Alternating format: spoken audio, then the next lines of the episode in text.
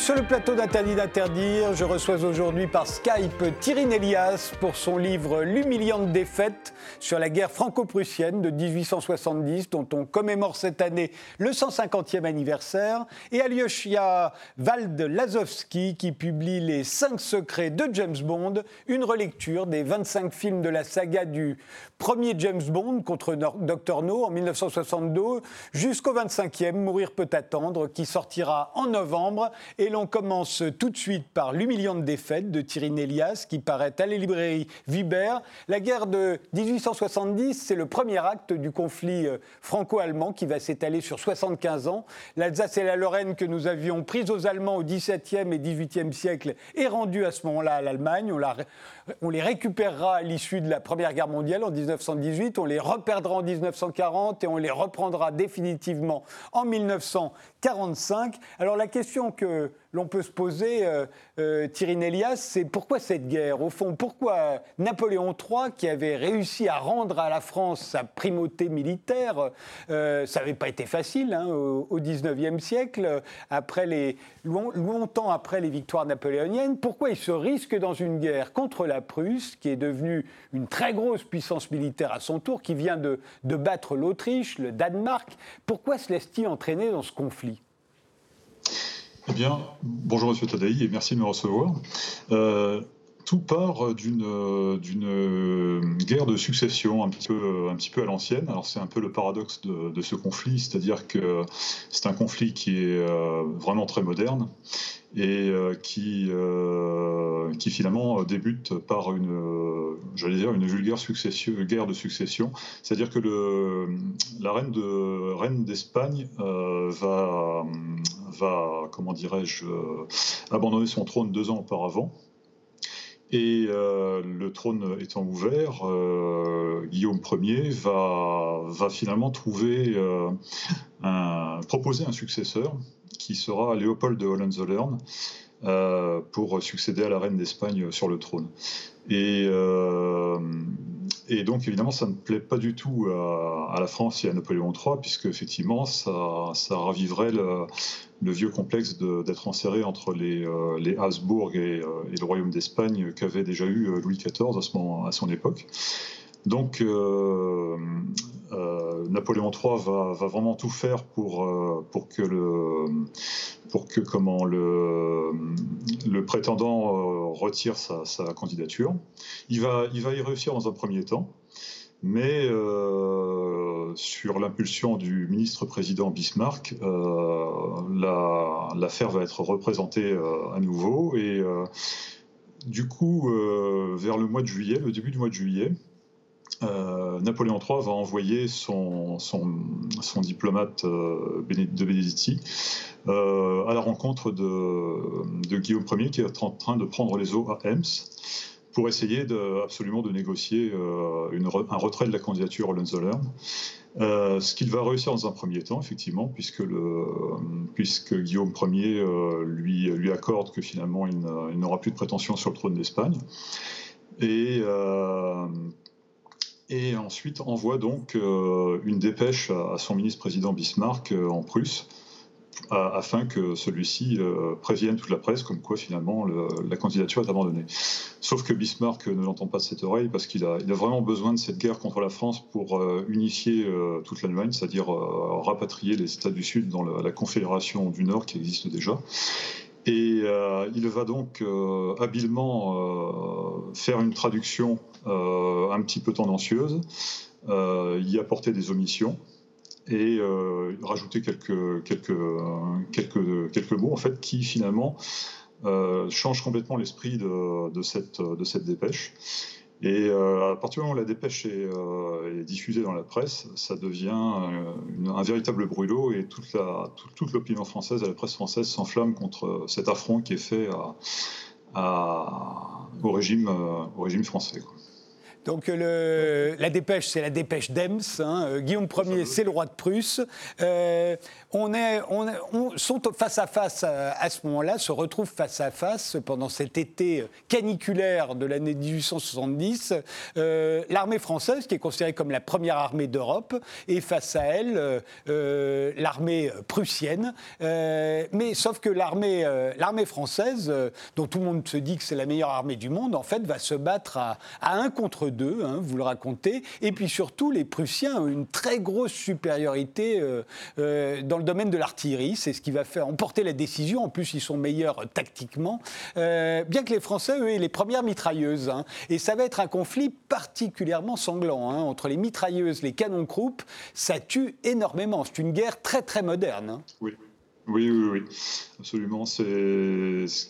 Chaque, bataille déjà met en, scène euh, plusieurs dizaines de milliers de combattants.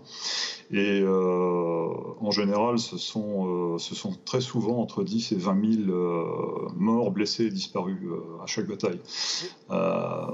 ce qui fait que quand on regarde un peu les récits, par exemple, des, soldats français, mais également les, récits des soldats prussiens, on s'aperçoit que c'est parfois terrifiant. terrifiant. Donc effectivement, c'est une on est à l'orée d'une nouvelle ère de, la guerre, la, guerre de masse et la guerre de, destruction. D'ailleurs, quand on regarde certaines, images, par exemple, de, de Strasbourg à, partir du moment où la ville s'est rendue après le siège, ou euh, certaines images de la banlieue parisienne euh, après les bombardements, euh, elles n'ont absolument rien à envier à celles de la Première et de la Deuxième Guerre mondiale, par exemple. Alors ce conflit, euh, cette guerre à proprement parler, elle va durer seulement quatre semaines. C'est très très court. Hein. Euh, et, ça donne immédiatement euh, ben, l'image de, Sedan, la, fameuse bataille de Sedan qui va opposer 120 000 Français à 200 000 Prussiens.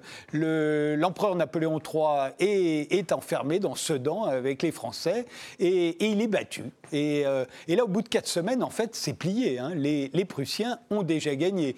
sauf que Napoléon se rend à Bismarck, euh, mais ça ne suffit pas. La différence, on est, on est dans un cas très similaire à celui de juin 40, on s'est fait battre euh, à plat de couture très rapidement, sauf que là, à la différence, l'empereur a beau se rendre, les Français, en tout cas, il y a un gouvernement provisoire qui est mis en place euh, à Paris avec des députés républicains, il y aura Gambetta, il y aura Jules Favre, et eux, ils résistent. Et en fait, les, les Allemands se dirigent vers Paris, c'est une promenade de santé, c'est l'exode déjà, comme en juin 40, l'exode des Français, mais là, on résiste. C'est vraiment la différence avec juin 40. C'est ça, c'est-à-dire que euh, la, victoire euh, des, Prussiens à ce moment-là n'est pas complètement, euh, n'est pas complète, disons, n'est pas totale, c'est-à-dire que l'essentiel du pays est sauf à ce moment-là. Et, ça aurait même très bien pu en rester là, c'est-à-dire qu'à partir du moment où Napoléon III est embastillé à Kassel en Allemagne, euh, il y a un petit moment de flottement, on va dire, de, quelques jours où euh, Guillaume Ier et son, et son staff, et notamment Bismarck, s'interrogent à savoir s'ils vont euh, aller sur Paris ou finalement conserver leur, leur, victoire dans l'Est, conserver effectivement le Napoléon prisonnier, de façon à installer un nouveau gouvernement qui serait qui serait donc issu de, qui serait en fait tenu par par l'héritier de Napoléon III, donc le le prince héritier, qui serait finalement assez commode à manipuler par la suite. Et finalement, c'est l'option d'aller vers Paris qui est, choisie quand même. Et euh, à ce moment-là, en fait, la, République, comme vous le dites, est, proclamée. Et donc, il y a un gouvernement de défense nationale qui se crée. Et on fait un appel, euh, on fait appel à toutes les volontés euh, de, France et de Navarre pour euh, venir converger vers Paris et, stopper l'avancée prussienne. Donc on, monte à la hâte en fait des, armées, notamment la, fameuse armée de la Loire, euh, faites euh, à partir de mobiles la plupart du temps, de, francs-tireurs également qui viennent appuyer ces forces-là. Mais il faudra quand même un, certain temps avant que cette, euh, cette armée soit opérationnelle. Il faudra plusieurs semaines. Donc les Allemands ont le temps de s'installer autour de Paris et à commencer le siège de la capitale. Alors au départ, le, gouvernement est dans Paris, effectivement. par décret, il avait été décidé de déplacer une partie du gouvernement à Tours, ce qui fait qu'on a, on à peu près deux têtes, une tête qui dirige à partir de Tours et une tête principale qui dirige à partir de Paris. D'où le, départ euh, célèbre pour tous les écoliers euh, des années 60-70 où on voyait Gambetta, euh, très jeune encore, hein, il doit avoir 32 ans à ce moment-là, il est député de Paris, il est ministre de l'Intérieur du gouvernement provisoire, il s'envole dans un ballon pour aller à Tours justement, d'où il va essayer d'organiser l'armée de secours, puis il se réfugiera à Bordeaux. Déjà à l'époque, comme en 40, on se réfugie à Bordeaux. Et, mais il y, a quelque chose de, de très d'assez nouveau euh, dans, ce conflit. Bon, il y a le train, on l'a dit, il y a les, enfin on l'a pas dit, mais je le dis maintenant, euh, il y a les mitrailleuses, il y a l'artillerie, la brutalisation de la guerre est, terrible, et puis il y a le nombre de prisonniers. Pour la première fois, je crois que c'est 80 000 prisonniers qui sont faits par les Allemands euh, pendant les quatre premiers mois de la guerre. C'est énorme, on n'avait jamais vu ça. Comment on gère des dizaines de milliers de prisonniers? Eh bien, on les gère dans un premier temps euh, assez mal parce que euh, les prisonniers, les 80 000 prisonniers de, Sedan notamment, sont, euh, sont parqués, si on peut dire, dans un coude de la Meuse qui s'appelle la presqu'île Tige. Et les conditions qui règnent dans, ce camp de prisonniers sont, vraiment déplorables. Pendant une dizaine de jours, les, Français sont livrés à eux-mêmes. Ils vont commencer à manquer de nourriture. il pleut en plus après l'été magnifique qu'on a eu. on commence à voir les, les première sérieuse pluie d'automne. Euh, on commence à manger ses propres chevaux. Euh, euh, certains soldats essayent de, passer la, Meuse à la nage et sont accueillis de l'autre côté par, les Prussiens qui sont en sentinelle. Et c'est seulement, ce n'est seulement au bout, qu'au bout de dix jours que, les prisonniers seront, transférés en Allemagne. Donc il a fallu, je pense qu'ils agissent en fonction des conséquences. Quoi. Et c'est vrai que ça n'a peut-être pas été prévu. D'ailleurs, les, les Prussiens avaient prévu des solutions de repli euh, euh, derrière, derrière le Rhin, euh, au cas où les choses tourneraient mal. Parce que, comme en 40, c'est assez curieux, les, les Prussiens craignaient vraiment l'armée française à ce moment-là. Et ils ont été presque surpris d'une victoire aussi rapide de sa désorganisation terrible, de, de, ses erreurs tactiques. il y a aussi, c'est à ce moment-là que naît la, la réputation que vont leur faire les Français d'être des barbares à ces Allemands. Hein. On va accuser la barbarie allemande, les exactions commises par l'armée allemande. On le refera en 1914, on le refera évidemment pendant la Seconde Guerre mondiale. Et alors, le point de départ de ça, c'est quoi? C'est qu'en fait, dans l'armée française, vous le racontez, il y a ce qu'on appelle les mobiles. Et les mobiles, c'est des citoyens comme vous et moi, hein, qui ont été euh, appelés euh, là euh, pour défendre la patrie, qui n'ont pas d'uniforme la plupart du temps, qui ont une cocarde et qui se battent contre les Allemands. Et pour les Allemands, ce ne sont pas des soldats réguliers. Euh, donc on ne les traite pas comme des soldats réguliers, donc éventuellement on peut même les fusiller. Et, c'est de là que va naître la réputation de barbare qu'on va faire aux Allemands. Oui, oui, en partie. Et je pense que c'est surtout, euh, surtout par rapport aux actions coup de poing des francs-tireurs. Les, euh, Prussiens craignaient vraiment les, les francs-tireurs qui, euh, qui perpétraient des actions de guérilla euh, sur leurs arrières ou sur leurs flancs quand, euh, quand ils avançaient dans un pays qu'ils commençaient à envahir. Et ce qui fait que quand les francs-tireurs, les francs-tireurs, la plupart du temps, s'appuyaient sur la population également, et quand les Prussiens redevenaient maîtres du terrain et qu'ils s'apercevaient que comment la, population s'était, s'était rendue, leur avait prêté un coup de main, euh, ben là, en fait, euh, c'est là qu'ils commençaient à, procéder à des, euh, exécutions et des, représailles, ce qui fait que, on a vu beaucoup de, villages incendiés, on a vu beaucoup d'exécutions sommaires d'habitants qui avaient prêté main forte aux francs-tireurs. Quant aux francs-tireurs, en fait, eux n'avaient aucune chance de survie s'ils étaient attrapés par, par les Prussiens. C'est d'ailleurs l'origine du film, le début du film, vous savez, la, la jument verte. Ça commence sur So. Ce genre de ce genre de fait, vous savez, avec Bourville et puis un acolyte qui, était, des qui l'adaptation d'un roman de Marcel Aimé. Euh, Exactement, oui, Voilà. Et en fait, euh, c'est une sorte de répétition de ce qui se repassera pendant la Seconde Guerre mondiale entre, entre les Allemands et la résistance, euh, qui, selon les, lois de la guerre à l'époque, n'est pas considérée comme une armée régulière, donc on n'a pas à la, traiter avec les égards qu'on doit à des, à des véritables prisonniers. donc on a 200 000 Prussiens qui se dirigent sur Paris. Qui assiège Paris. et Paris est défendu à la fois par, par une armée, par des, par des francs-tireurs, par des irréguliers, mais aussi par des forts. Il y a une trentaine de forts. Le plus célèbre qui demeure aujourd'hui, c'est le Mont Valérien, le fort du Mont Valérien. Mais il y a une trentaine de fortifications avec de l'artillerie autour de Paris. Et, et le, siège va durer quatre mois, hein, par un hiver terrible. Il y a eu un été terrible, caniculaire, et là, il y a un hiver euh, absolument glaçant. Qui va, et le siège de Paris va durer pendant tout l'hiver, et, et on s'en souvient encore aujourd'hui, puisqu'on parle de l'époque où les Parisiens mangeaient du rat euh, et mangeaient aussi les animaux du Jardin des Plantes. Hein, euh. et c'est vrai, on a vraiment mangé du rat. Oui, oui, oui on, a, on a mangé du rat. Euh, Victor Hugo parle d'ailleurs de, ces fameux pâtés de rats euh, dont on parle dans, la ville et qui finalement ne seraient pas si mauvais que ça. Et vous parliez justement du zoo et euh, notamment on a abattu Castor et Pollux qui étaient les deux éléphants du jardin d'acclimatation dont on retrouvera les, trompes, on retrouvera du boudin aussi chez les bouchers les plus huppés de la ville. Donc on arrive aussi à manger du chat, du chien tout va être bon pour, pouvoir subsister. Sauf que bon, bah, au bout d'un moment, euh, au bout d'un moment, finalement, il n'y a, a, absolument plus rien, et c'est un petit peu ce qui va précipiter, euh, ce qui va précipiter la chute de Paris. Mais Alors ça commence ça, anodinement d'ailleurs, parce que. Euh, avant ça, pardon de vous interrompre, ne brûlons pas les étapes. Paris est bombardé aussi. C'est aussi c'est une première. Hein, le Paris est bombardé par des, et puis par de sacrés canons. Hein, les canons Krupp à l'époque. alors nous, les Français, on a encore des canons où il faut, il faut qu'on charge par la, par la gueule. Donc le, canonnier se met devant le canon et par la même occasion il risque de se faire tuer, alors qu'eux ils ont les premiers canons où on reste derrière le canon. Et, euh, changement euh, par la culasse, oui, c'est ça. Voilà, et, euh, donc ils sont beaucoup plus modernes et puis surtout leurs canons sont beaucoup plus précis. Et, est-ce que pour autant Paris bombardé souffre véritablement des bombardements? Est-ce que ce sont des bombardements particulièrement meurtriers? Est-ce que ça détruit entièrement des bâtiments à l'époque ou est-ce que ça reste quand même supportable?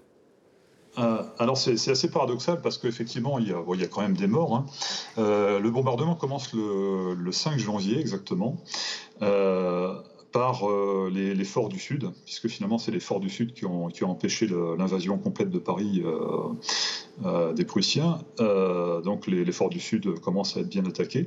Et ensuite les, Allemands relèvent un petit peu leur tir et commencent à attaquer les quartiers sud, donc le 16e arrondissement et puis l'équivalent du 15e actuel, 14e et peu à peu relèvent encore leur mire et vont aller jusqu'au quartier de Notre-Dame de Paris. Mais comme le dit l'ambassadeur élu Washburn, euh, l'ambassadeur américain qui est en poste et qui est un des, derniers à être euh, ambassadeur étranger à être resté, euh, resté à Paris, le nombre de morts n'est pas si si élevé que ça, ça se, compte à quelques centaines. Et les Parisiens eux-mêmes, en fait, sont, très curieux des premiers bombardements. Ils vont voir un peu les résultats comme comme s'ils allaient au spectacle très, très souvent. Par contre, ce qui choque les Parisiens à ce moment-là, ce sont les, euh, bâtiments euh, officiels et surtout les, euh, hôpitaux militaires qui sont, comme le Val-de-Grâce et d'autres endroits, qui eux sont, aussi visés par les bombardements. D'ailleurs, il va y avoir une lettre officielle qui va être envoyée par tous les diplomates et puis les, autorités médicales de la ville à von Molk pour lui dire d'arrêter ces bombardements inhumains qui sont contraires aux lois de la guerre mais ce sera une fin de non-recevoir pour, euh, pour les Français, et donc ça va continuer euh, jusqu'à la fin du mois. Ce qui, est, le plus étonnant euh, dans cette histoire, Thierry Delias, c'est qu'en en fait, on a quasiment oublié que Paris a été assiégé pendant quatre mois et que ça a été un siège particulièrement dur. On se souvient du, siège de Leningrad, on se souvient de, toutes sortes de sièges, pas du siège de Paris. Oui, c'est vrai. Euh, alors, bah, le, siège de Paris, en fait, euh, peut être inclus à, l'ensemble de la guerre, finalement, parce que c'est une guerre qui a été euh, complètement oubliée. déjà, elle a, été humiliante pour la France, puisqu'elle a, eu des réparations énormes, 5 milliards de francs or, donc un quart du PIB français à ce moment-là. On a perdu l'Alsace-Lorraine, comme tout le monde le sait. il, y a eu une, il y a eu une occupation de trois ans. Paris a été, a été assiégé également. Donc, on a essayé un petit peu d'oublier, on a très vite pensé à la revanche. Et euh, je pense que la victoire de 14-18 a éclipsé un petit peu cette guerre. Donc euh, je pense que le, siège de Paris ne, fait pas exception à ça. Et il y a aussi une autre chose, c'est que très vite après le siège de Paris, euh, on a eu l'événement terrible de la Commune. qui est encore une autre, histoire. Donc finalement, il y a eu une succession de choses qui fait qu'on est, vite passé à, autre chose. Et on se rend compte euh, à ce moment-là qu'il y a la même opposition, au fond, euh, en janvier 1871, euh, qu'il y aura en juin 40, entre ceux qui veulent continuer la guerre à tout prix, comme Gambetta, qui lui, à ce moment-là, se trouve à Bordeaux, et, ceux qui veulent l'arrêter à tout prix, comme Thiers, Adolphe Thiers, qui attend son heure et qui va prendre le pouvoir à son tour. il y a la même opposition que l'on retrouvera en 1940. Hein. Euh, c'est ça, oui, effectivement. Il y a euh, une opposition en plus euh, qui remonte peut-être avant la guerre, finalement, puisque Thiers déjà était en embuscade, pour reprendre le pouvoir. Et, on s'aperçoit aussi qu'il y a, presque une, sécession du pays qui aurait pu s'opérer à ce moment-là. Sauf que bon, ben, euh, le gouvernement euh, légitime qui se trouve à Paris, euh, qui est aussi à Bordeaux également, envoie donc Jules, Jules Simon à Bordeaux pour, pour essayer de, faire plier Gambetta. Et il y arrive et Gambetta va, va, démissionner à ce moment-là et les élections donc, vont pouvoir se, se, passer normalement.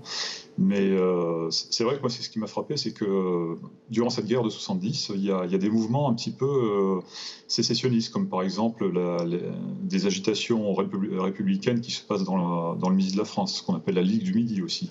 Donc euh, on aurait très bien pu arriver à un déclatement du pays, du pays en deux parties, c'est vrai. D'autant plus que le, gouvernement qui siège à Paris est composé d'une de, dizaine de députés républicains, parisiens en tout cas, qui se trouvaient à Paris à ce moment-là, et n'est pas forcément représentatif du reste du pays, qui lui était plutôt bonapartiste, ou, en tout cas favorable à l'Empire. Il faut rappeler que Napoléon, quelques mois auparavant, a remporté un, plébiscite euh, considérable. Et, et, à ce moment-là, les républicains, comme Jules Favre, pensaient qu'il n'y avait vraiment plus rien à attendre de la politique. En fait, c'est vraiment l'erreur de Napoléon a été de, de, s'engager dans cette guerre qui va lui coûter son trône. Euh, mais là, on voit bien, et il y a des élections, les républicains perdent les élections, alors des élections qui sont organisées quand même dans des conditions assez rocambolesques, hein, puisqu'on vient de perdre la guerre, euh, c'est le bordel total. Mais enfin, les républicains perdent les élections, et, et Thiers et les et les réactionnaires l'emportent, c'est eux qui vont négocier la paix. Et, à ce moment-là, c'est pas du tout gagné que la République va, rester. Hein. Euh, elle aurait très bien pu euh, disparaître et qu'on rétablisse la monarchie. Absolument, ben, elle aurait très bien pu disparaître en 1873, hein, quand le, comte de Chambord, euh, voyant que la, la, majorité est une majorité royaliste, revient en France après des années d'exil et euh, commence à prendre, contact avec certains députés euh, royalistes de la Chambre. Euh, et puis bon, par contre, c'est bien connu, ça, finalement, les discussions à Chopron sur, sur la couleur du drapeau. Il refusera absolument de, de conserver le drapeau bleu-blanc-rouge pour, au profit du, drapeau blanc, donc l'ancien drapeau de la royauté. Et à partir de ce moment-là, finalement, la, République va s'ancrer, et surtout à partir de 1875, avec les, lois organiques, les lois constitutionnelles qui vont, qui vont régir justement la Troisième République. Et, Adolphe, Thiers, qui, Adolphe Thiers qui, prend le pouvoir à ce moment-là, il faut rappeler que c'est un ancien euh, président du Conseil des ministres du roi Louis-Philippe, donc il est, c'est mhm. pas un perdreau de l'année. Hein. Euh, il arrive là et, euh, et, lui, il va commettre, il va être le premier président au fond élu de cette troisième République dont on ne connaît pas encore le nom, parce qu'elle n'est pas encore la troisième République, elle n'a pas de constitution. Mais il va faire une erreur lui aussi, il va vouloir retirer les canons de Montmartre et c'est ce qui va déclencher la, la commune. Euh, mais ça, c'est un sujet que vous ne traitez pas devant votre livre. J'imagine qu'on on, commémorera son, 150e anniversaire l'année prochaine, en, 2021. Mais on voit bien que, que, que, dans cette affaire, il y a une sorte de répétition de la plupart des conflits qui vont, euh, qui vont suivre, hein, y compris au XXe siècle. Euh, il y a les communistes, enfin, il y a les communards, il y a les, il y a les réactionnaires, il y a les républicains, il y a l'Allemagne, il y a la France, et tout ça va se joué deux fois, euh, en 14-18, puis en 39-45.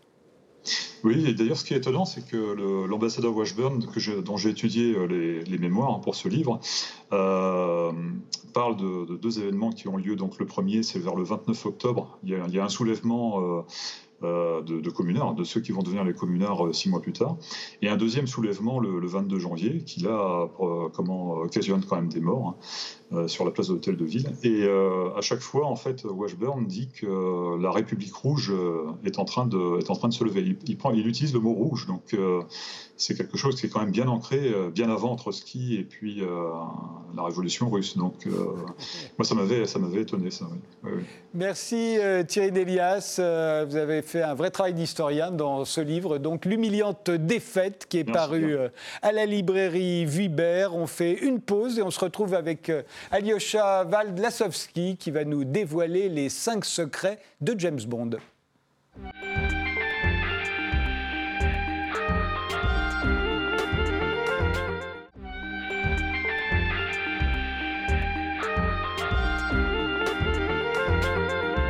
Je reçois maintenant Alyosha Valdlazowski, professeur des universités. Euh, bonjour, euh, vous enseignez la philosophie politique à Sciences Po Lille euh, en master et vous publiez chez Max Milo Les 5 secrets de James Bond. Pour vous, les 25 films de James Bond ne relèvent pas seulement du divertissement populaire, ce n'est pas uniquement une franchise qui a rapporté des milliards à ses producteurs, c'est plus intéressant que Star Wars.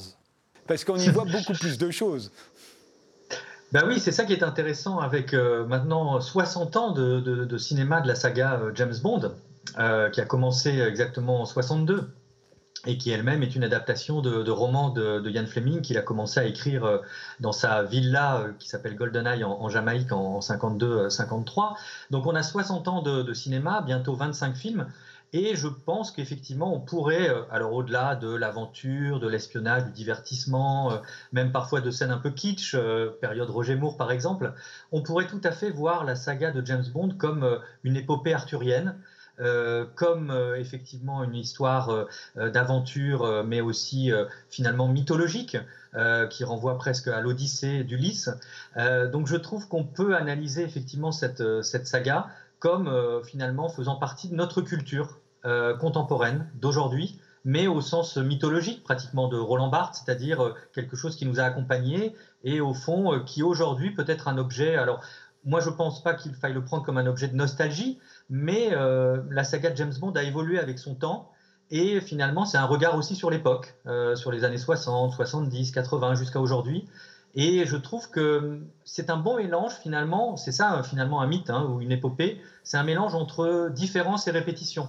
C'est-à-dire qu'on retrouve dans la saga de James Bond des éléments récurrents, euh, la fameuse, je pense que c'est la ritournelle la plus célèbre du cinéma, euh, My Name is Bond, James Bond. Quoique vous parliez de Star Wars, euh, Je suis ton père, c'est aussi une ritournelle célèbre. Mais disons qu'on a par exemple le fameux cocktail vodka martini, secoué mais non agité qu'on retrouve de film en film, ou Miss Moneypenny, qui accueille James Bond à chaque fois qu'il arrive au bureau du MI6. Et pourtant, euh, répétition donc, et pourtant différence aussi, parce que je pense que les personnages ont évolué, que les rapports hommes-femmes ont évolué, que le contexte géopolitique a changé, et que James Bond dit quelque chose de notre temps et de notre époque. Et alors, euh, pour vous, il y a donc euh, cinq secrets hein, euh, que vous nous dévoilez dans ce livre. Le premier d'ordre géopolitique, c'est que vous nous dites qu'au fond, James Bond, et là vous parlez des films, hein, James Bond anticipe les évolutions à la fois de la guerre froide, puisqu'une grande partie de, des films de James Bond se passe, se déroule pendant la guerre froide, mais aussi de l'après-guerre froide. Au fond, il, tiendrait un rôle de, de, vigie de la géopolitique à l'avenir. Alors à quoi voyez-vous bah, alors, il y, a deux éléments qui peuvent aller dans ce sens. C'est d'une part que effectivement la saga de James Bond apparaît en 1962 sur les écrans. Hein, la, grande première, c'est à Londres au Royal Albert Hall en, le 5 octobre 1962, et trois jours plus tard se déclenche euh, finalement la, crise des missiles à Cuba qui commence à ce moment-là. Et donc, euh, on est déjà plongé dans euh, quelque chose qui est euh, effectivement le contexte géopolitique bipolaire de la guerre froide. Mais ce qui est intéressant, c'est qu'en fait, la saga James Bond accompagne donc les événements politiques, géopolitiques, mais en donnant évidemment un rôle un peu plus important à la Grande-Bretagne pour redorer finalement l'image de la Grande-Bretagne et pour essayer de faire en sorte qu'elle ne soit pas seulement ce qui se passe dans la réalité dans les années 60, qu'elle ne soit pas seulement l'allié des États-Unis contre l'URSS, contre le bloc soviétique. Et on voit très bien que dans les films, par exemple le tout premier, Docteur No, euh, vous avez évidemment le, méchant, hein, comme, dit Sir Alfred Hitchcock, c'est les grands méchants qui font les, grands films. Dr No est un, adversaire de James Bond, mais un adversaire des deux camps, de l'Est et de l'Ouest, des États-Unis et des Soviétiques, parce qu'il a détourné de l'argent des Chinois et il va travailler pour une organisation terroriste qui s'appelle Spectre et qu'on va retrouver de film en film. Et donc, effectivement, ça nous arrache finalement au contexte géopolitique. Et ça, c'est un point qui est intéressant et qui montre qu'au final, les ennemis pardon de vous interrompre, et qui va, se, qui va accompagner en fait toute l'existence de James Bond. Vous dites qu'au fond, il est très rarement contre la Russie, contre l'URSS ou même contre le KGB, James Bond. Il va même être, il n'est pas contre eux. Au fond, il, est, il, il, leur arrive même de, assez souvent de travailler la main dans la main. Et vous rappelez que dans, c'est en 85, dans Rien que pour vos yeux, je crois, euh, il est décoré de, de l'ordre euh, de Lénine, euh, James Bond. C'est pas du tout un ennemi du bloc soviétique. Non, non, c'est vrai, et c'est même le général Gogol qui vient lui offrir la médaille dans le bureau du MI6, euh, effectivement, dans le contexte des années 80, où la tension euh, de la guerre froide a redémarré, a repris un nouvel élan.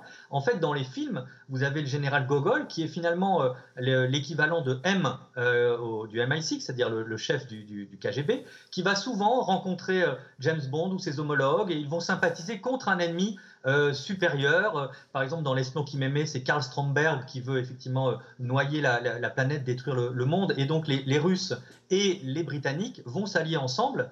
Et puis, finalement, regardez ce qui est amusant, c'est que deviennent les États-Unis? Bah, c'est le fameux agent de la CIA euh, Félix Leiter, qui est le copain depuis toujours de James Bond. Qu'on en fait, lui, dans le prochain d'ailleurs, dans, dans, voilà, dans No Time Today.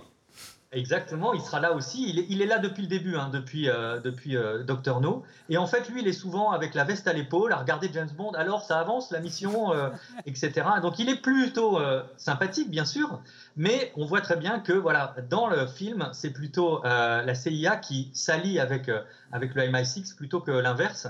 Et c'est James Bond, évidemment, qui a le rôle. ce que vous dites dans votre livre, c'est que l'enjeu euh, de la bataille de James Bond, c'est pas tellement la domination du monde, c'est plutôt le soft power. C'est pas le hard power, c'est le soft power. Bah, oui, parce que ce qui est intéressant, je trouve, c'est qu'au final, les, bien sûr, il y a des, affrontements, des conflits, euh, des, batailles, j'allais dire épiques, parfois dans les, dans les films, hein, bien sûr. On attend toujours la grande scène de fin où il y a euh, souvent euh, l'attaque des, forces alliées contre, le, contre l'ennemi. Mais ce qui est intéressant, oui, le soft power, c'est quoi? C'est-à-dire qu'en fait, les parties de, de, de conflit seraient souvent autour d'une table de casino, une table de jeu.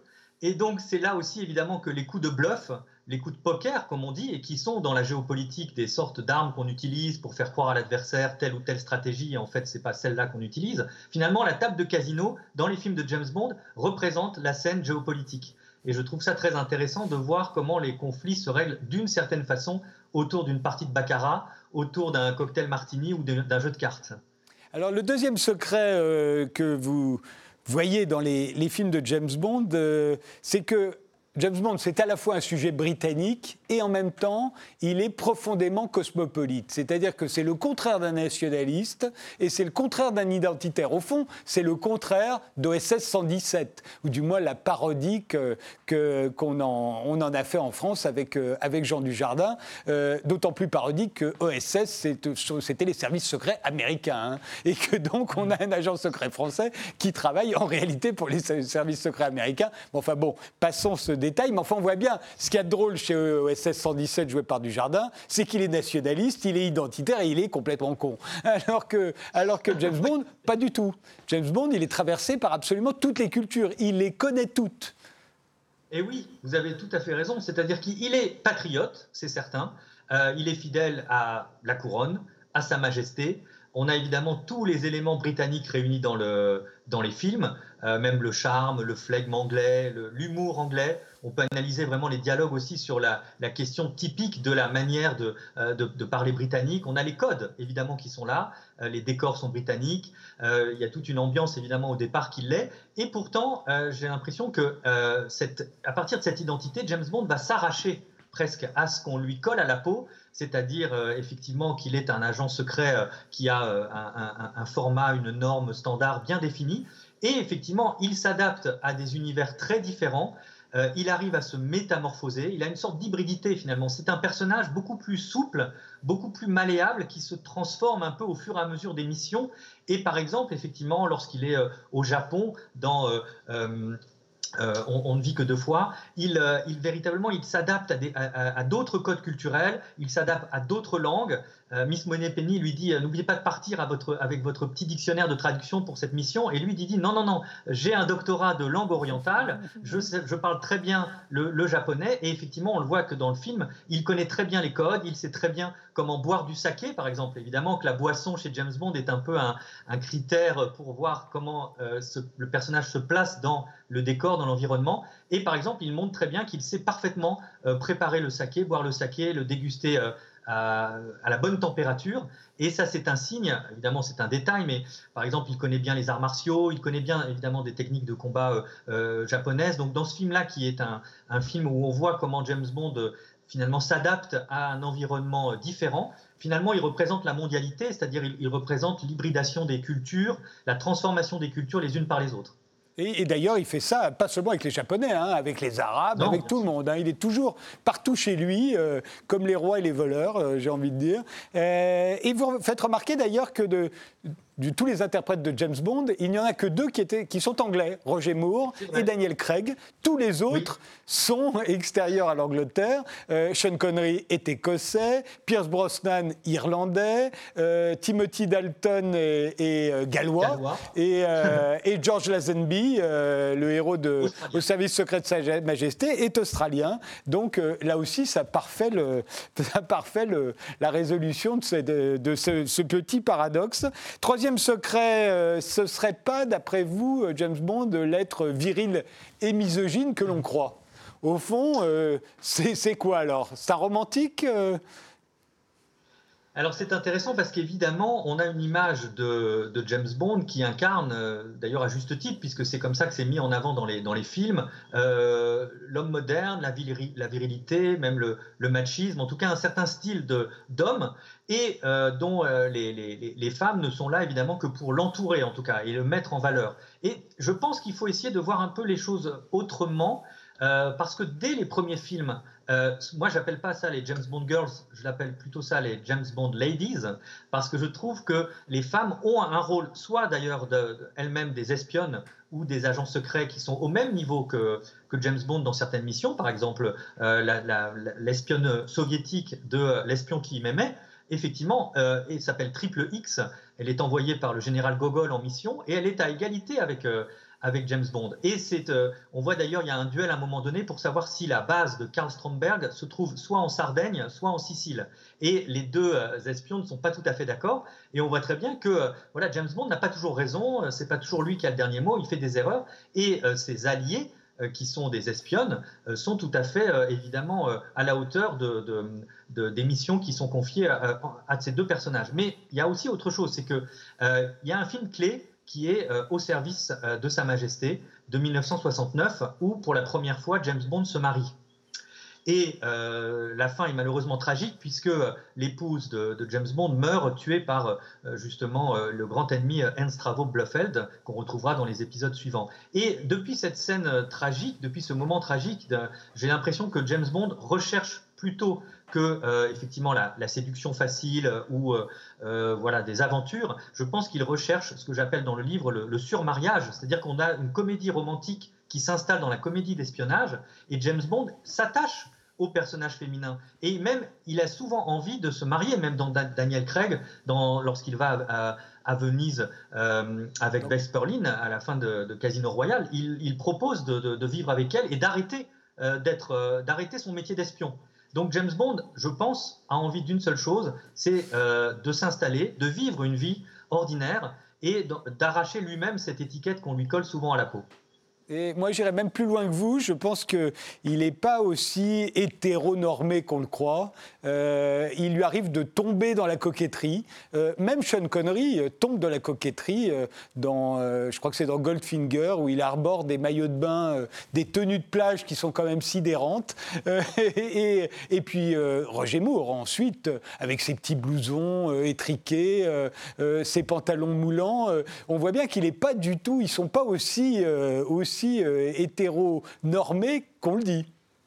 Alors, je suis absolument d'accord avec vous. Et d'ailleurs, même, je, le dis aussi dans le livre, hein, il y a un chapitre qui s'appelle L'espion s'habille en Prada et qui montre aussi effectivement que tous les codes vestimentaires sont, sont finalement transformés, euh, euh, réinventés par, James Bond et que la, séduction n'est pas forcément uniquement tournée vers les femmes, mais la séduction est aussi tournée vers les hommes. Donc, de ce point de vue-là, effectivement, les normes euh, sont totalement renversées, je trouve, par James Bond. Et on doit justement, vous avez tout à fait raison, voir aussi cette, cette évolution, cette transformation du personnage dans ses relations autant avec les hommes qu'avec les femmes. Le quatrième euh, secret euh, concernerait le corps de James Bond. Euh, c'est vrai que c'est un héros physique, hein, mais en, quoi son corps est-il particulier? Ben, je trouve que contrairement aux super-héros qu'on voit aujourd'hui effectivement dans les, dans les, sagas ou dans les séries, James Bond a malgré tout un côté à la fois sombre, non seulement sombre, mais aussi un côté vulnérable, fragile. Il se blesse euh, souvent, euh, on le voit avec le, bras dans le plâtre. Par exemple, dans Skyfall euh, avec Daniel Craig, il doit repasser des tests d'aptitude physique qu'il va d'ailleurs échouer. Et donc James Bond finalement non seulement vieillit parce que c'est normal, on a aussi une évolution presque du personnage, mais j'ai l'impression que son corps est beaucoup plus fragile et beaucoup plus incertain et que j'ai essayé d'analyser justement, regardez les titres des films déjà où il y a le mot mourir qui est là en permanence. On a l'impression que, James Bond est plutôt quand même au bord du fossé, qu'il n'est pas le super-héros qu'on croit et qu'il a beaucoup de failles. Il a d'ailleurs une blessure au bas du dos, il a d'ailleurs des cicatrices. Il est mort dans que deux fois, il meurt. Hein. Voilà, il y a plusieurs scènes effectivement d'enterrement euh, et j'ai même analysé voilà le nombre de scènes où il est en train de, il meurt au début de On ne vit que deux fois, euh, il, meurt, il y a des fausses morts évidemment dans, certains films, euh, il y a des pierres tombales qui, marquent, qui prennent même les initiales de James Bond dans Vivre et laisser mourir. Donc on a l'impression que oui, qu'il y a une forme de résurrection. C'est un peu un phénix James Bond. Il meurt plusieurs fois en fait. Si on regarde bien les films, il a plusieurs façons de mourir presque et de ressusciter, de se retransformer.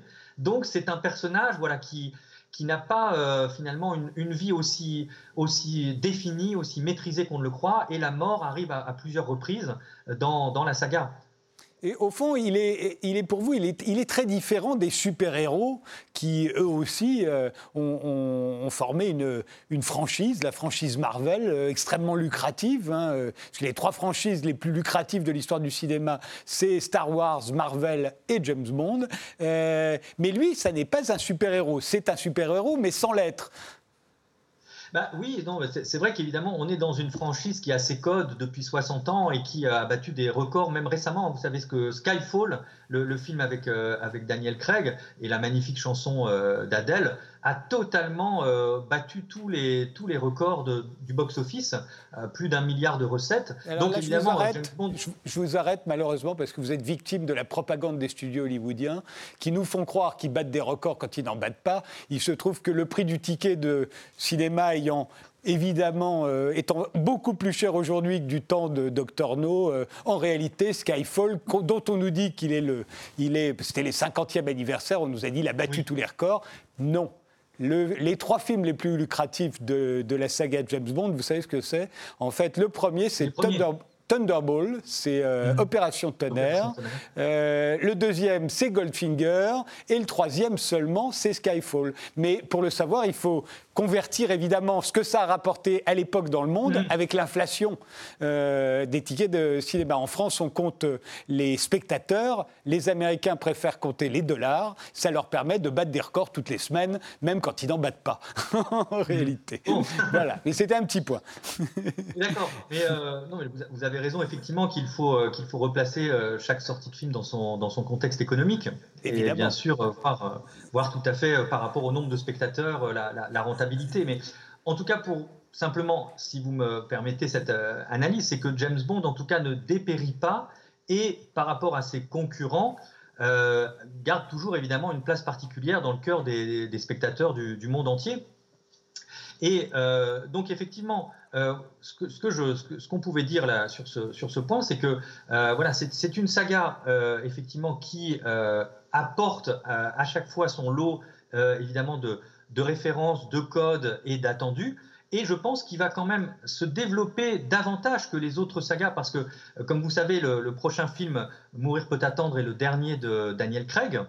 Donc la, productrice Barbara Broccoli cherche évidemment un, successeur, un remplaçant euh, à, Daniel Craig. Et euh, là aussi, on a beaucoup de spéculations, beaucoup d'idées, mais moi je trouverais formidable, par exemple, que on sait qu'il y a une actrice, Lashana Lynch, qui joue dans le prochain une, une espionne du MI6. Peut-être qu'effectivement euh, James Bond sera, sera une femme, ou euh, en tout cas on a, on a beaucoup de, prétendants euh, pour remplacer James Bond et les choses vont, vont encore évoluer. Donc le personnage va aussi se, se, transformer par les acteurs et les actrices qui l'incarnent.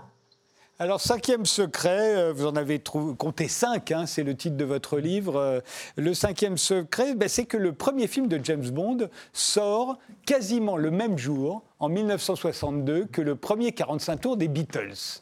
Euh, alors, j'avais jamais remarqué cette coïncidence. Love Me Do est sorti le même jour ou quelques heures près que le, que le film de, que le premier film, le Doctor No avec Sean Connery. C'est incroyable. Quand Mais, mais quelle conclusion en tirez-vous? Bah, J'en tire une conclusion. Évidemment, on pourrait euh, simplement voir ça comme une, euh, comme une coïncidence euh, d'époque, mais ça dit quelque chose aussi sur la, sur la pop culture et aussi sur notre culture contemporaine. Parce que, évidemment, pour nous, aujourd'hui, James Bond, comme les Beatles, d'une certaine façon, sont des classiques. sont des classiques des années 60. Et euh, évidemment, euh, on peut les voir à la fois comme des, figures euh, aujourd'hui intemporelles, éternelles, qui, ont marqué leur époque et qui continueront à marquer des, générations, et en même temps comme quelque chose qui va bouleverser justement les rapports entre classique et moderne. Parce que ce qui est intéressant dans les, dans les James Bond, c'est qu'il y a des références à euh, des musiques tout à fait contemporaines, à des, des, des, voitures tout à fait modernes, à des marques de champagne euh, qui sont euh, dans l'air du temps, et en même temps à des musiques classiques, à des œuvres intemporelles. Donc il y a un mélange entre le, classique et le moderne dans la saga James Bond, et ça forme un cocktail assez intéressant aussi à regarder aujourd'hui avec le décalage avec le temps. Mais oui, cette sortie cette coïncidence de sortie entre les Beatles et James Bond, c'est quand même la naissance la naissance effectivement d'une nouvelle génération euh, de la pop et euh, d'un côté de la, musique pop et de l'autre du cinéma pop, je pourrais dire et, de l'influence des Anglais, au fond, sur ces années 60. Euh, Dieu sait si leur influence va être considérable. Alors là, on parle de soft power, c'est extraordinaire. À la fois l'invasion britannique, c'est comme ça que les Américains le, verront à partir des Beatles et de tous les groupes anglais, et de James Bond, qui est euh, effectivement euh, un produit euh, anglais au départ. mais par rapport à cette querelle entre les anciens et les modernes, moi je trouve que euh, James Bond y a, est porté sur le classicisme. À la fois euh, mhm. euh, son élégance, c'est classique, à part quand c'est Roger Moore. sa culture est classique, il y fait référence dans tous les domaines, vous le disiez. Il a très bon goût, James Bond. C'est un arbitre du bon goût et d'un bon goût intemporel. Mhm. ses, ses, références sont classiques, il passe son temps à Venise, vous le faites remarquer, il revient tout le temps à Venise. les Beatles, c'est le contraire. Les Beatles suivent toutes les modes, ils en inventent un certain nombre, mais ils vont toutes les suivre. Euh, ils vont jamais à Venise, les Beatles, euh, ça les intéresse pas. Euh, euh, et, on voit bien, ils vont, ils, vont, ils vont épouser toutes les modes vestimentaires, même les plus, les plus ridicules. ils vont se laisser pousser les cheveux, la barbe, etc., etc. Les Beatles de 1969 n'ont plus rien à voir avec les Beatles de 1962, alors que James Bond, lui, reste James Bond au fond. Oui, c'est vrai que euh, vous avez raison, on ne voit pas un James Bond euh, hippie, par exemple, dans, un des, films.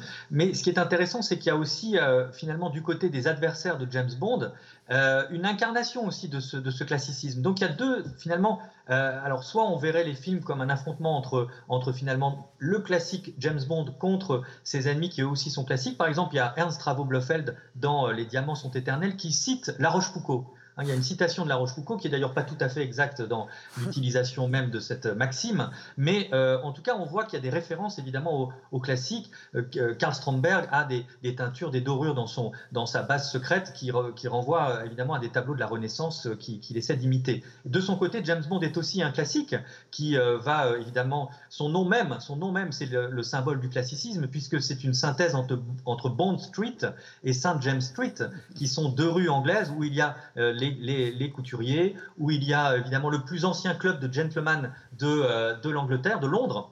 Et donc, euh, euh, James Bond, qui a, dans, dans, les, dans, les, romans de Ian Fleming, qui a fait ses études dans les collèges les plus huppés, les plus classiques d'Angleterre, évidemment a une formation, une formation classique et un esprit très, très classique. Donc voilà, à partir de quel moment euh, il, reste dans ce cadre, à partir de quel moment il en sort parfois, comme peut le faire de, de temps en temps, évidemment certains, certains acteurs ou certains certaines incarnations de James Bond, qui est peut-être, par exemple, avec, euh, avec Timothy Dalton, euh, on a un James Bond qui s'américanise presque d'une certaine façon, euh, qui est plus dans, dans l'action pure, dans, dans une certaine forme de, de, violence. Et en même temps, il y a aussi chez James Bond une, une bestialité.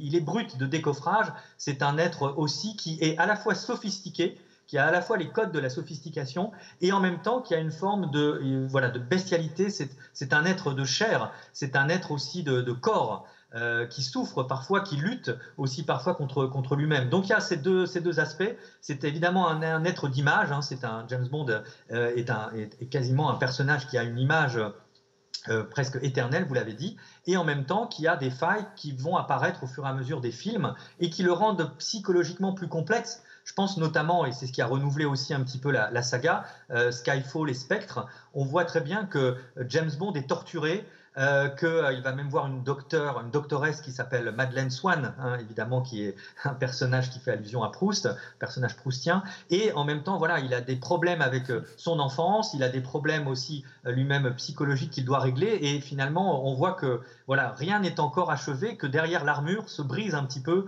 voilà, le glamour de façade et les gadgets en trompe-l'œil.